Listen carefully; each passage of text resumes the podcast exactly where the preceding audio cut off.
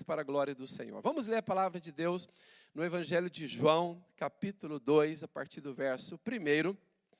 Quero desde já dar as boas-vindas àqueles que estão conosco aqui hoje pela primeira vez. A gente tem, sido, é, tem tido sempre pessoas pela primeira vez, isso nos agrada muito. Bem-vindo, sinta-se em casa, na presença de Deus, na casa, na família. E dou as boas-vindas também àqueles que nos acompanham através da transmissão pelo canal do YouTube. E as nossas mensagens, as nossas pregações ficam ali guardadas no canal do YouTube para quem quiser assistir até pregações de meses passados, tá bem? E antes de lermos João capítulo 2, a partir do verso 1, gostaria que nós pudéssemos orar. É importante você pedir a Deus para que Ele fale ao seu coração, para que Ele ministre ao seu coração e à sua vida. Coloque sua mão no seu peito, por favor, e repita assim a oração. Diz assim: Nesta tarde eu quero ouvir de Deus. Eu quero aprender a palavra e que a minha vida seja transformada no poder do Espírito Santo. Amém. Senhor Deus, abençoe este lugar, enche este lugar com a tua presença, com a força do Senhor, com o poder do teu Espírito. Quebra cadeias, resistências nas, nos corpos, no, todo cansaço, sai no nome de Jesus. Senhor Deus, todo medo, sai no nome de Jesus. Ó oh Deus, Senhor, guarda, Deus, mentes e corações e todo esse ambiente para a tua glória e honra. Oramos no nome de Jesus. Quem pode dizer amém? Então vamos ler um texto em que Jesus foi convidado para participar de um casamento. João 2, verso 1 diz assim: Três dias depois houve um casamento em Caná da Galileia, achando-se ali a mãe de Jesus. Jesus também foi convidado. Quem foi convidado, queridos irmãos? Jesus também foi convidado com seus discípulos para o casamento. Esse, esse casal, esses noivos eram corajosos. Convidar Jesus implicava em convidar mais doze. Sabe quando você vai fazer um casamento e você tem que fazer as contas do copo d'água? Aí você fala assim: aquela família é grande, tem três filhos. A gente vai pagar o copo d'água, vai pagar a festa para para o casal e mais três filhos. Aqui, quem convidasse Jesus tinha que ter muita coragem, porque ele não era homem para andar sozinho. Ele sempre andava acompanhado de doze. Imagina só você colocar na lista de casamento treze. Mas Jesus era querido, né? ele foi convidado, e isso logo no início do seu ministério. Uh, tendo acabado o vinho, ou seja, durante a festa de casamento, tendo acabado o vinho, a mãe de Jesus lhe disse: Eles não têm mais vinho. Mas Jesus lhe disse: Mulher, que tenho eu contigo? Ainda não é chegada a minha hora. Então ela falou aos serventes: Fazei tudo o que ele vos disser. Estavam ali seis talhas de pedra que os judeus usavam para as purificações, e cada uma delas levava duas ou três metretas. Jesus lhes determinou: tirai agora e levai ao mestre-sala. Eles o fizeram, tendo o mestre-sala provado a água transformada em vinho. Pode dizer comigo: a água transformada em vinho. Ok, não sabendo de onde viera, se bem que o sabiam os serventes que haviam tirado a água, chamou o noivo e lhe disse: Todos costumam pôr primeiro o bom vinho e quando já beberam fartamente servem o inferior. Tu, porém, guardaste o bom vinho até agora. Com este deu Jesus princípio a seus sinais em Caná da Galileia. Manifestou a sua glória e os seus discípulos creram nele. Vamos entender o contexto deste casamento. Jesus é, tinha sido batizado recentemente nas águas. Jesus tinha ido ao deserto e foi tentado por Satanás. Tudo isso tinha acontecido é, pouco tempo antes. E a Bíblia diz que o início, aqui o, o que nós lemos foi: Jesus deu princípio, deu início aos seus sinais, aos seus milagres. Então, o primeiro milagre, diga-se comigo, primeiro isso é importante que você entenda, eu vou explicar mais à frente. O primeiro milagre que Jesus realizou foi numa festa de casamento e foi a transformação de água em vinho. Mas Jesus nada fazia por acaso, nada era uma coincidência, tudo no ministério de Jesus tinha de alguma maneira uma direção do Espírito de Deus, tinha sentido, tinha propósito em tudo que ele fazia. Não foi por acaso, portanto, que Jesus fez o seu primeiro milagre justamente no casamento, e não foi por acaso que o primeiro milagre consistia em vinho. E o tema da nossa mensagem nesta tarde é o grande casamento. Mas eu quero dizer-vos logo de cara, eu vou explicar isso no decorrer da mensagem, mas o grande casamento do qual nós falamos não é, não foi este casamento no qual Jesus participou.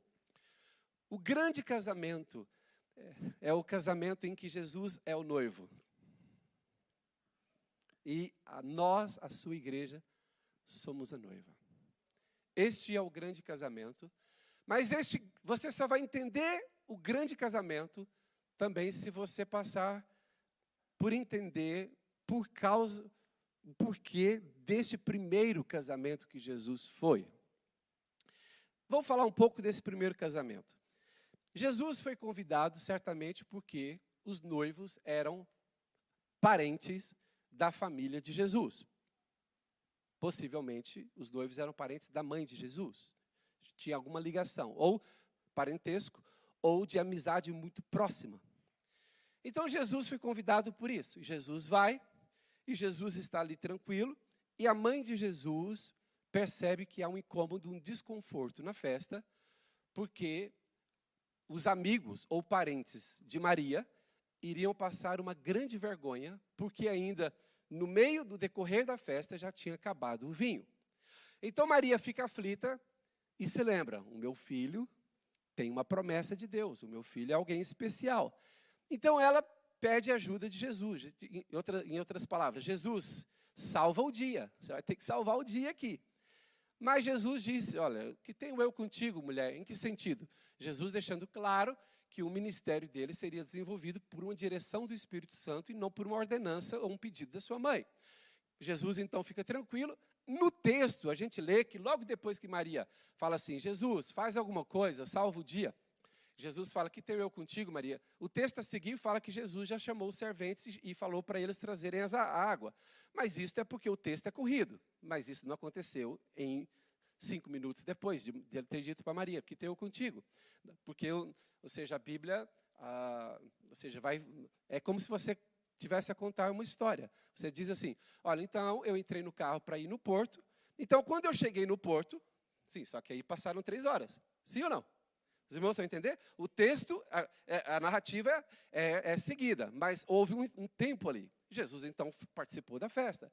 Mas ele chegou um momento que ele sentiu a direção de Deus, a direção do Pai, a direção do Espírito, para que realmente fizesse ali o seu primeiro milagre. Então ele fala para os serventes trazerem aquelas seis talhas de pedra, que eram é, onde eles colocavam as águas para purificação. E olha que isso tem um significado espiritual, porque aquelas águas eram águas para para purificação, fazia parte ali do ritual, da cultura judaica. Jesus então transforma as águas daquelas seis talhas de purificação. Jesus as transforma em vinho, mas não era um vinho qualquer, tanto é que o mestre Sala, o responsável pela cerimônia, ele experimenta o vinho e ele fica ah, maravilhado com a qualidade do vinho e ele chama o noivo, visto que o mestre Salo, mestre de cerimônia, não sabia a origem daquele vinho, chama o noivo e diz assim: Você fez algo diferente dos outros noivos. Os outros noivos colocam, primeiramente, o bom vinho, e quando as pessoas já não percebem muita diferença, traz o vinho inferior.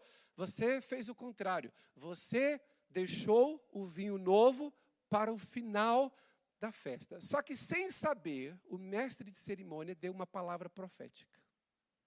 E agora eu quero que vocês entendam que todo o acontecimento neste casamento em Caná da Galileia, tudo o que aconteceu ali tinha uma conotação profética. Todos estão me acompanhando aqui? Tudo o que aconteceu naquele casamento tinha uma conotação profética. Primeiramente, Jesus foi convidado para um casamento.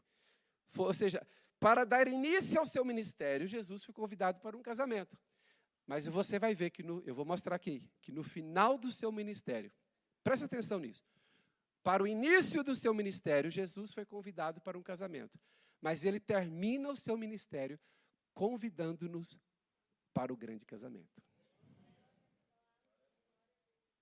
Ele termina o seu ministério convidando todos nós para o grande casamento. Mas ele inicia o seu ministério sendo convidado para um casamento. Só que é o seguinte, irmãos, o vinho na Bíblia, ele tem um significado de alegria. Mas alegria natural a, a alegria natural uh, que vem do fruto da, da uva, fruto da videira. E no casamento, o vinho tem esta conotação, esse significado de festejar e de se alegrar. Esse era o significado do vinho numa festa. Naquele casamento, que era de, de noivos, seres humanos, pessoas normais, não era um casamento espiritual, era um casamento normal mesmo. Naquele casamento, no meio do casamento, faltou o vinho. A gente, inclusive, gosta de usar esse texto até para pregar em cerimônias de casamento, porque tem tudo a ver. Naquela, naquele casamento, no, no decurso do casamento, faltou o vinho. O que significava que faltou a verdadeira alegria, faltou a alegria no casamento. E, esse, e essa história mostra que Jesus interfere onde há uma falta de alegria, uma falta de significado, de, de, de motivo para celebrar, e Jesus recupera o motivo de se celebrar, o motivo da alegria recuperado por um ato sobrenatural de Jesus, por um milagre que Jesus realizou. O mestre de cerimônia fala, é, fala assim para o noivo: Você deixou o vinho novo, você deixou o vinho melhor, você deixou o melhor vinho para o final da festa. Então, sem querer, o mestre de cerimônia, sem saber, sabe que há muitas vezes isso na Bíblia. Alguém declara uma palavra apenas por uma argumentação humana natural, mas a pessoa mal sabe que ela está a dar uma palavra de profecia. Então o mestre de cerimônia diz assim: Você deixou o melhor vinho para o final da festa. E tudo isso está sendo profetizado que o melhor vinho para o povo de Deus ainda não chegou. O melhor vinho está guardado para o final da festa. Quem quer ficar até o final da festa? Quem quer participar do final da festa? Do casamento entre Jesus e a sua noiva, a igreja. Olha que coisa maravilhosa. Mas há uma outra menção que Jesus faz sobre vinho, para vocês entenderem qual é o significado espiritual, o significado profético do vinho. Vamos ler agora Marcos capítulo 2, versículo 18 em diante. Rapidamente, por favor, Marcos capítulo 2, versículo 18 em diante. Tem alguém ali na projeção? Vamos lá? Rapidamente, irmãos. Quem não tiver com a Bíblia, acompanhe aqui, por favor. Ora, os discípulos de João e os fariseus estavam jejuando. Vieram alguns e lhe, e lhe perguntaram, perguntaram a Jesus, por que motivo jejuam os discípulos de João e os dos fariseus, Jesus, mas os teus discípulos não jejuam. Olha, a resposta de Jesus, verso 19. Respondeu-lhes Jesus, porém, po, é, podem porventura jejuar os convidados para o casamento? Olha que coisa interessante. A pergunta parece não ter nada a ver com, jeju, com, com, jeju, é, com vinho ou com casamento. A pergunta foi feita sobre jejum e Jesus inclui na resposta casamento e vinho. Me acompanhe aí, por favor. Os discípulos de João Batista e os discípulos dos fariseus ficaram indignados. Nós jejuamos, os discípulos de João jejuam, os discípulos dos fariseus jejuam, porque os discípulos de Jesus não jejuam. E Jesus, então, a resposta dele foi: Jesus in, introduziu a questão do casamento. Porque Jesus é o noivo. Então a resposta dele foi: Podem, porventura, jejuar os convidados para o casamento, ou seja, falando dos discípulos dele, enquanto o noivo está com eles? Durante o tempo em que estiver presente o noivo, não podem jejuar. Uau! Jesus está a dizer que o que se passava com ele e os seus discípulos era diferente do que se passava com João Batista e os fariseus e os discípulos deles. Aí, olha, veja aqui. Verso 20. Aí Jesus fala do que, do que iria acontecer no futuro. Verso 20. Dias virão, contudo, em que lhes será tirado o noivo, e nesse tempo jejuarão. Ou seja, quando o noivo for tirado, Jesus está dizendo, quando o noivo for retirado, os discípulos vão jejuar, porque virão dias difíceis. Verso 21. Aí agora Jesus introduz uma questão de, do vinho, do 21 e no 22. Olha, Ninguém costura remendo de pano novo em veste velha, porque o remendo novo tira parte da veste velha e fica maior a ruptura. E agora o que nos interessa, o 22. Ninguém põe vinho novo em odres velhos. Interessante. Jesus, então, aqui, eu vou explicar rapidamente para vocês, penso que todos já entenderam. Jesus ele está a chamar o, o, a nova aliança de vinho novo. Jesus veio trazer uma nova aliança entre Deus e os homens. Jesus veio trazer um vinho novo. E quando então os discípulos de João Batista e os discípulos dos fariseus questionam a questão do jejum, Jesus disse o seguinte: olha, vocês estão debaixo ainda de uma estrutura velha, de uma estrutura antiga. Então Jesus está dizendo o seguinte: Deus não pode trazer um tecido novo para remendar uma roupa velha, porque senão vai estragar o, o remendo com a roupa. Aí depois ele introduz a questão do vinho, que é a questão que nos interessa aqui, é a questão do vinho. Jesus disse assim: ninguém coloca um vinho novo, e quem percebe de vinho sabe disso, ninguém coloca um vinho novo em odres velhos. Por quê? Porque senão vão, vai romper os odres. Tem que colocar o vinho novo em odres novos, porque enquanto houver a fermentação do vinho novo, o, o, o odre que é novo, ele, é, na, na época, irmãos, os odres eram feitos de couro. Então o que acontece? Quando se colocava o vinho novo, que passaria por todo o processo de fermentação, aquele couro ele iria cedendo enquanto o vinho era fermentado, ele cedia mas não se rompia. Mas se você colocasse um vinho novo, que ainda passaria pelo processo de, fermenta, de fermentação, num odre já expandido, ele iria se rebentar. Então, olha o verso 22. Ninguém põe vinho novo em odres velhos. Do contrário, o vinho romperá os odres. E tanto se perde o vinho como os odres. Mas põe-se vinho novo em odres novos. Jesus está dizendo o seguinte: a nova aliança, ela precisa de ser recebida por pessoas que estão abertas para um tempo novo, para uma estrutura nova. Em outras palavras, Jesus está dizendo o seguinte: toda a estrutura da religião judaica não é suficiente para receber os princípios da nova aliança. por exemplo, Jesus, ao escolher os seus discípulos, Jesus não escolheu nenhum sacerdote, por exemplo. Jesus, não, Jesus escolheu pessoas que estariam mais propícias e mais flexíveis para receber algo que seria novo. A nova aliança era algo novo dos céus para a terra. Então Jesus está dizendo o seguinte: olha, os discípulos de João Batista não. Eles, se eles quiserem se preparar, eles vão ter que se tornar estruturas novas. Os discípulos dos fariseus, se eles quiserem entrar na nova aliança, eles têm que se preparar está em preparação para se tornar uma estrutura nova. Agora, o que eu quero que vocês entendam aqui é o seguinte: a pergunta foi feita sobre jejum, poderia ser feita sobre qualquer outro assunto, mas Jesus introduz aqui duas palavras que têm a ver com o casamento da Galileia. Ali de Caná da Galileia. Jesus introduz a questão do casamento. Jesus disse: Eu sou o noivo. E os discípulos não vão jejuar enquanto eu estiver presente, mas quando eu for tirado, eles vão jejuar. Depois, na mesma resposta, Jesus introduz a questão do vinho. Então vamos entender uma coisa: o vinho, ele está relacionado ao Espírito Santo. O vinho está relacionado à nova aliança. A nova aliança em que o homem já não estaria restrito e condicionado simplesmente à lei escrita em pedras. Mas a nova aliança era a lei de Deus que seria escrita no coração dos homens, e Deus não habitaria em templos feitos por mãos humanas, mas Deus habitaria no coração de cada pessoa que recebesse Jesus como Salvador, e assim como o apóstolo Paulo disse: Não sabeis vós que sois santuário de Deus e o Espírito de Deus habita em vós.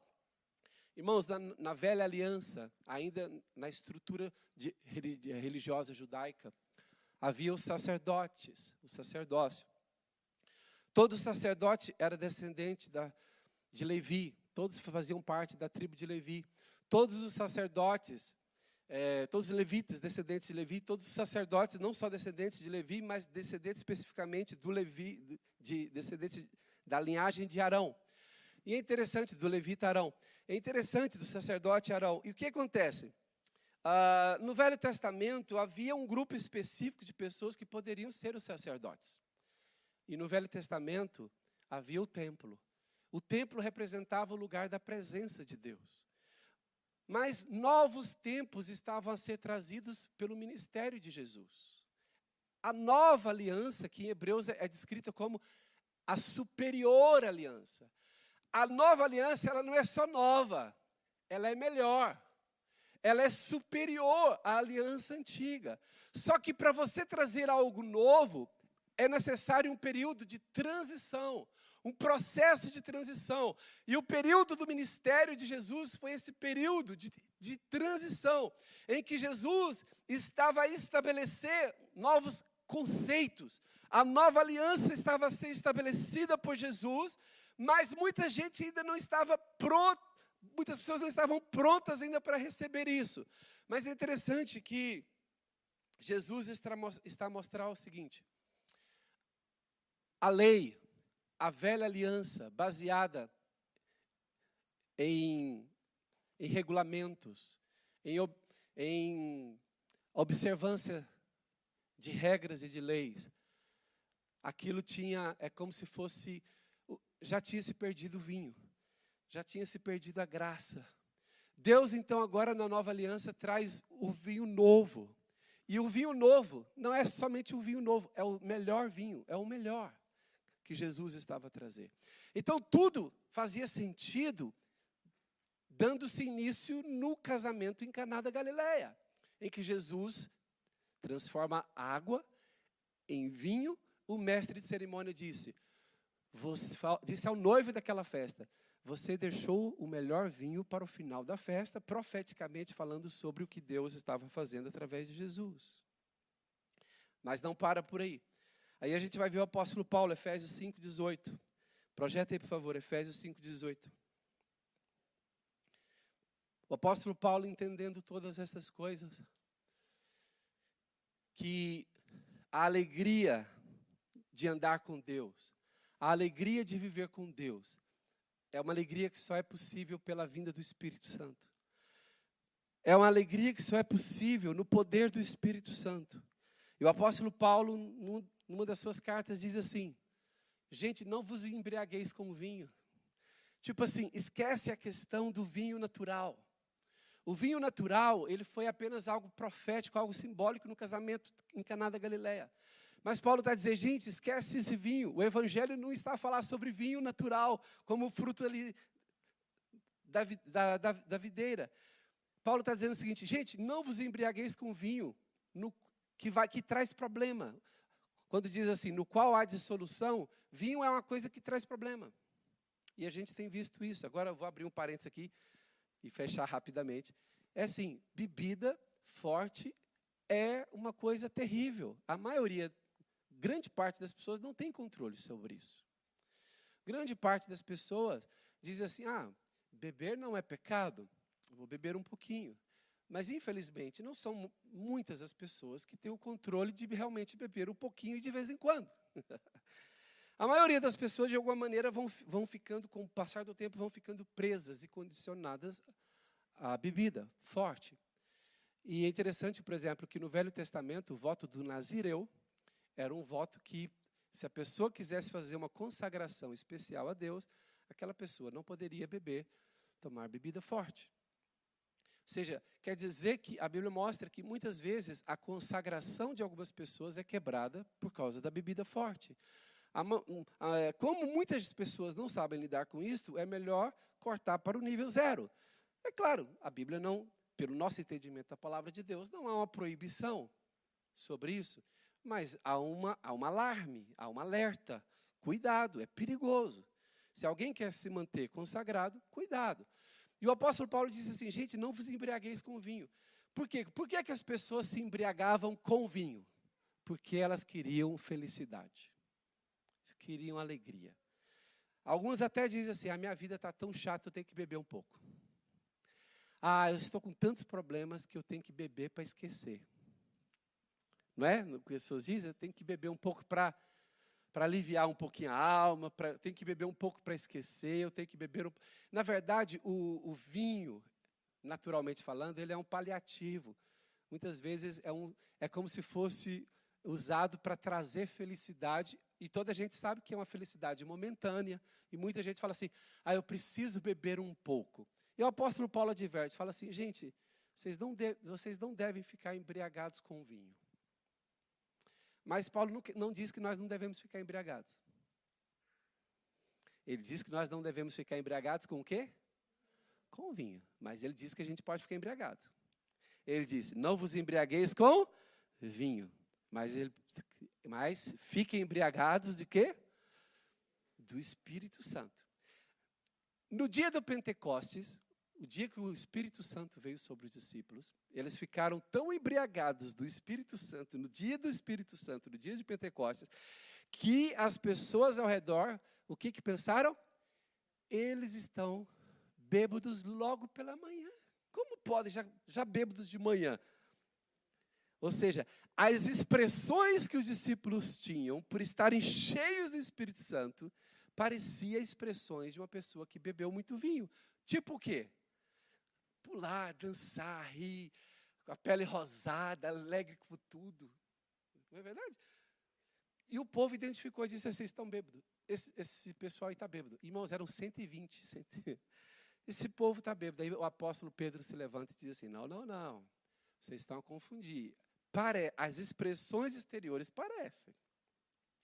Mas eles não estão eles não beberam nada.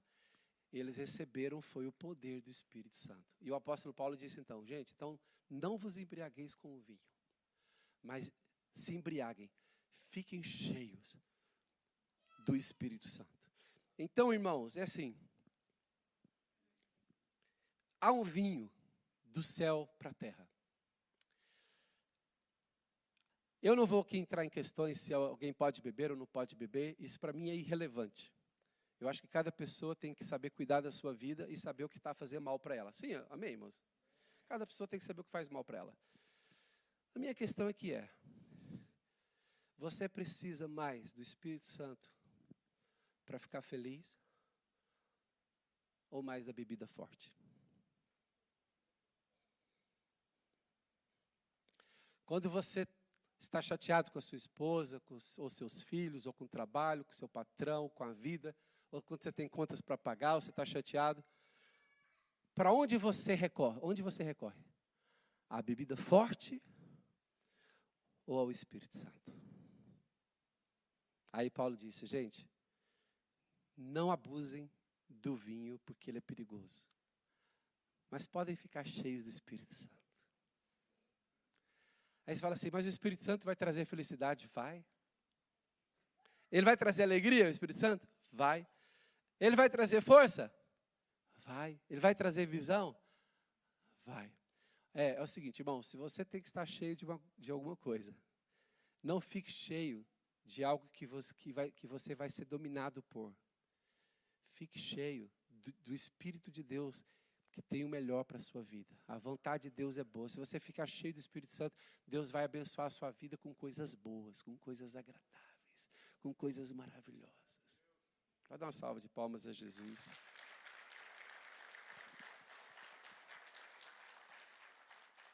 Mas o apóstolo Paulo vai mais longe. Efésios capítulo 5, o apóstolo Paulo vai mais longe. Efésios 5, 31. Vocês vão ver o, te... o quanto esse texto é interessante. Efésios 5, 31. Paulo está a falar, dá conselhos para casais, marido e mulher. Aí no meio dos conselhos que ele está dando para marido e mulher, e pais e filhos, olha o que, que Paulo diz. E por que deixará o homem a seu pai e a sua mãe? E se unirá à sua mulher, e se tornarão os dois o quê? Calma, Paulo está a falar para casais, não é? Conselhamento para casais. Mas, mas aí Paulo surpreende-nos enquanto a gente faz a leitura. O, que o próximo versículo, o que, que ele diz? Grande é este mistério. Qual é o mistério? Mistério de o um homem deixar o pai, se unir à sua mulher, se tornarem os dois, os dois uma só carne? É, é este o mistério que Paulo está a se referir? Ele disse: grande é este mistério, mas não, eu não me refiro a um homem ou uma mulher. Grande é este mistério, mas eu me refiro a Cristo e a igreja. E agora Paulo aqui traz um entendimento é, renovado Paulo, e muito mais amplo da coisa da questão do casamento. Sabe por quê? Quando Deus disse a Adão: Deixará o homem, o pai e a mãe, se unirá à sua mulher e se tornarão os dois uma só carne. Desde o início, o pai já não estava a falar somente de homem e mulher, sexo masculino e sexo feminino. Deus já estava a falar de Cristo e a igreja, desde Gênesis no início, Gênesis 2. Aí você diz assim, pastor, mas como assim? Deus não sabia que o homem iria pecar e Jesus teria que vir salvar a humanidade. Sabia sim. A Bíblia diz que Jesus é o cordeiro que foi morto desde a fundação do mundo. E a Bíblia diz ainda que nós já fomos eleitos, escolhidos antes da fundação do mundo. Na presciência de Deus, essas coisas podem ser compreendidas. Aí Paulo, então, faz a leitura de Gênesis 2 numa outra ótica. Volta lá ao versículo 31, por favor, verso 31. Paulo faz a leitura de Gênesis 2, diz assim, ó: Eis porque deixará o homem a seu pai e a sua mãe, se unirá à sua mulher e se tornarão os dois uma só carne. A gente pensa que Paulo está falando de Gênesis 2, homem e mulher. Aí, verso 32, ele fala: Essa questão de Gênesis 2 é um mistério. Mas ele fala, mas é um mistério que se refere a Cristo e a igreja. Por quê? Jesus é o noivo que deixou pai e mãe, que deixou a sua glória celestial. E resgatou um povo para si e fez deste povo a sua noiva. Uau! O noivo pagou o preço, resgatou a noiva do seu pecado, da sua queda marcou o casamento, e enquanto ele ainda estava vivo, ele já marcou o casamento, e voltou para o pai, para a casa do pai, até o momento certo de vir buscar a igreja, a sua noiva. Dê uma salva de palmas a Jesus.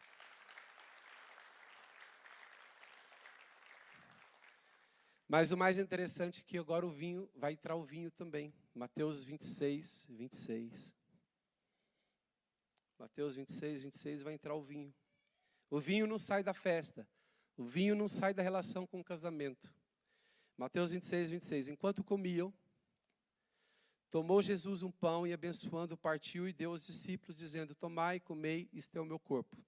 A seguir, tomou um cálice, e tendo dado graças, o deu aos discípulos, dizendo: Bebei dele todos, porque isto é o meu sangue, o sangue da nova aliança derramado em favor de muitos para a remissão de pecados. E o 29, que é o versículo chave, por favor, presta muita atenção no 29. Olha, que, olha como que Jesus termina a última Páscoa com os seus discípulos. Como que Jesus termina a última Páscoa? E digo-vos que desta hora em diante não beberei mais do vinho, ou seja, do fruto da. Foi a última vez que Jesus disse: Esta é a última vez que eu tomo vinho. A última. A última Páscoa o último cálice de vinho, Jesus disse: Digo-vos que desta hora em diante não beberei deste fruto da videira. Até quando? Até aquele dia em que hei de beber o vinho novo convosco no reino do meu Pai. Então Jesus está dizer o seguinte: olha como que as coisas de Deus são feitas em perfeição. Jesus ainda não tinha dado início aos seus milagres. Sabe que o diabo queria que o primeiro milagre de Jesus fosse um milagre egoísta. Quando Jesus ainda estava no deserto, o diabo disse assim: Você está 40 dias sem comer e sem beber. Transforme essa pedra em pão. Interessante que o diabo incitou Jesus a fazer um milagre de transformação de pedra em pão. Mas qual seria o objetivo daquele milagre? Não seria nada profético. Qual seria o interesse daquele milagre? Apenas egoísta. Eu estou com fome, eu vou fazer pão de uma pedra para me saciar. Jesus disse: Nem só de pão viverá o homem, mas de toda palavra que procede da boca de Deus. Quando Jesus vai realizar, então, que ele sente que. Interessante, ele não fez o primeiro milagre sendo incitado pelo diabo. Transforma essa pedra em pão. Olha como Jesus era era temente ao, ao Pai e ao Espírito Santo. Imagina se ele, pela fome, transformasse pedra em pão por causa da sua fome, da sua necessidade. O seu primeiro milagre seria incitado pelo diabo para suprir uma, uma necessidade egoísta. Jesus não, não faz milagre durante os 40 dias, não faz milagre depois, mas no dia de um casamento, a mãe dele diz: Faz o um milagre. Ele também fala: No que tenho eu contigo? Mas chega um momento que ele percebe que era de Deus faz o milagre. O primeiro milagre Jesus entendeu. Não é para transformar a pedra em pão. O primeiro milagre é para transformar a água em vinho. Porque eu vim para transformar água, vida sem graça, sem alegria, sem sabor, em vida abundante. Eu vim para que tenham vida e a tenham com abundância. Louvado seja o nome do Senhor. E é interessante então que Jesus faz o seu milagre, o primeiro transformando água em vinho. Jesus entende que o vinho se refere à nova aliança e ao Espírito Santo. Diga assim comigo: nova aliança, Espírito Santo. O apóstolo Paulo entende: não vos embriagueis com vinho, mas enchei-vos do Espírito. Jesus disse: não se pode colocar vinho novo em odres velhos, ou seja, a nova aliança precisa de gente nova, estrutura flexível.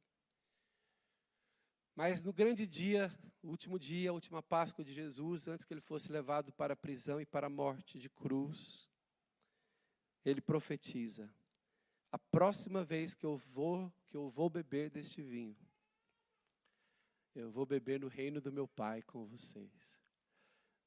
É o vinho novo. É a nova aliança. É a nova alegria que ninguém jamais poderá tirar de vocês. E a história de Apocalipse é a história do noivo que vem buscar a noiva e que se casa com a noiva. As bodas do cordeiro, está lá revelado no livro de Apocalipse, as bodas do cordeiro. Jesus se casa com uma igreja. E aí a gente entende, poxa, foi profetizado desde Gênesis, Gênesis 2. Deixará o homem seu pai e sua mãe, se unirá à sua mulher e se tornarão os dois uma só carne. Mas aquilo não era apenas uma ordem para Adão e Eva e, e a humanidade, aquilo era uma palavra profética que o Filho de Deus viria para resgatar para si uma noiva para o casamento, o grande casamento. E a pergunta que eu quero fazer para terminar essa mensagem é: Você já bebeu do vinho novo? Você já recebeu Jesus como Salvador da sua vida? Seus olhos fechados. Enquanto os irmãos do louvor sobem com seus olhos fechados. Repita comigo, diga assim: nesta tarde, bem forte, todos, nesta tarde, eu reconheço Jesus como noivo, o Salvador. Ele resgatou a noiva do seu pecado. Eu peço perdão dos meus pecados e aceito Jesus como meu Salvador. Faço parte agora da igreja que é a noiva de Cristo. Eu tenho uma missão nessa terra. Eu faço parte da noiva. Aleluia. Coloque-se de pé suavemente. Aleluia. Os assistentes vão distribuir o pão e o cálice. Os assistentes já vão começar a distribuir o pão e o cálice. Você que está em aliança com Jesus. Você que está com seu coração alinhado ao coração de Jesus. Você que recebeu Jesus como Senhor e Salvador da sua vida, aquele que perdoa os seus pecados. Você pode ficar de pé. Você que está em aliança com Jesus, pode ficar de pé e receber do cálice e do pão. E, e segura aí nas suas mãos, daqui a pouquinho a gente vai participar juntos. Obrigado, Jesus. Muito obrigado, Jesus. Muito obrigado pelo vinho novo. Muito obrigado pela água que foi transformada em vinho. Onde não havia graça, onde não havia alegria, onde não havia abundância, o Senhor transformou água em vinho. Nós queremos estar cheios do Espírito Santo. Nós queremos estar imersos na nova aliança. Nós queremos desfrutar do vinho novo, porque o vinho novo é o melhor. E nós queremos ser participantes do grande casamento. Nós queremos ser participantes do grande e perfeito casamento. Senhor, nós desejamos o dia em que nós, como noiva, nos encontraremos com o noivo Cristo. A igreja e Cristo se unirão para sempre numa aliança eterna. Aleluia. Louvado seja o nome do Senhor.